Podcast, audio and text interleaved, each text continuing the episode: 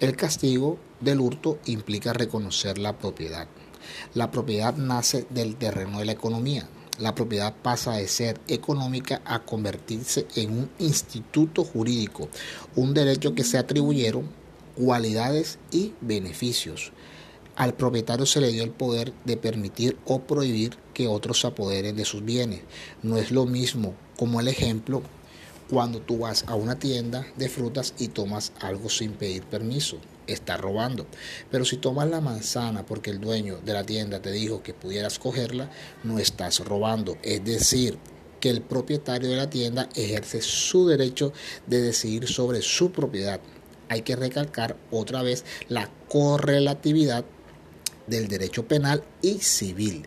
No se puede prohibir el hurto si no se reconoce la propiedad. Y si se reconoce la propiedad, se tiene que prohibir el hurto. El contrato. La ley italiana dice que el contrato es un acuerdo entre las partes para constituir un vínculo de derecho. Es decir, donde hay un vínculo entre ambas partes para construir algo que va a suceder legalmente.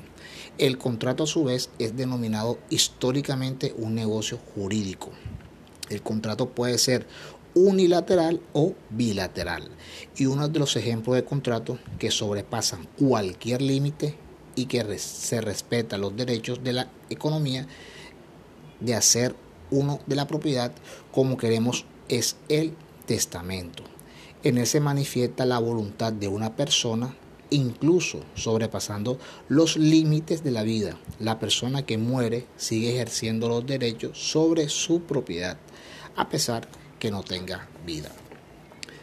La ley es un mandato que debe garantizar la paz social entre todos los ciudadanos. El mandato debe llegar en el momento en que dos ciudadanos están generando un conflicto o incluso un ciudadano que quiera hacer algo que va en contra de la ley.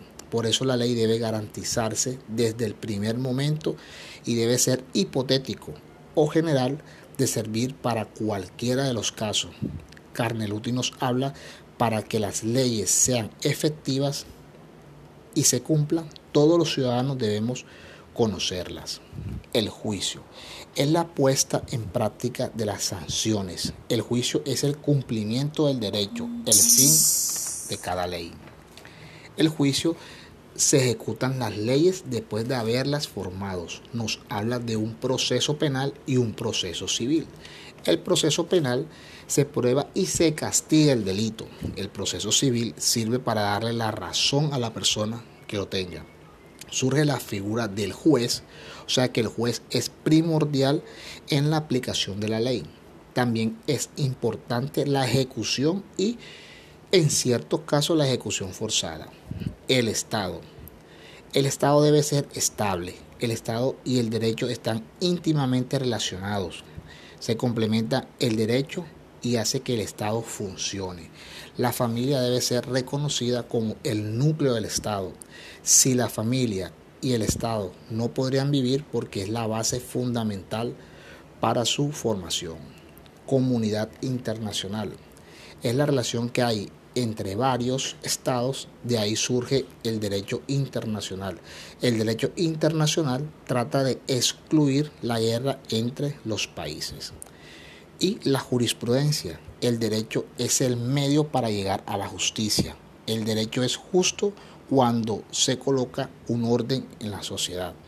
Por lo tanto, la jurisprudencia es la interpretación de las normas jurídicas que hacen los tribunales de justicia en sus resoluciones.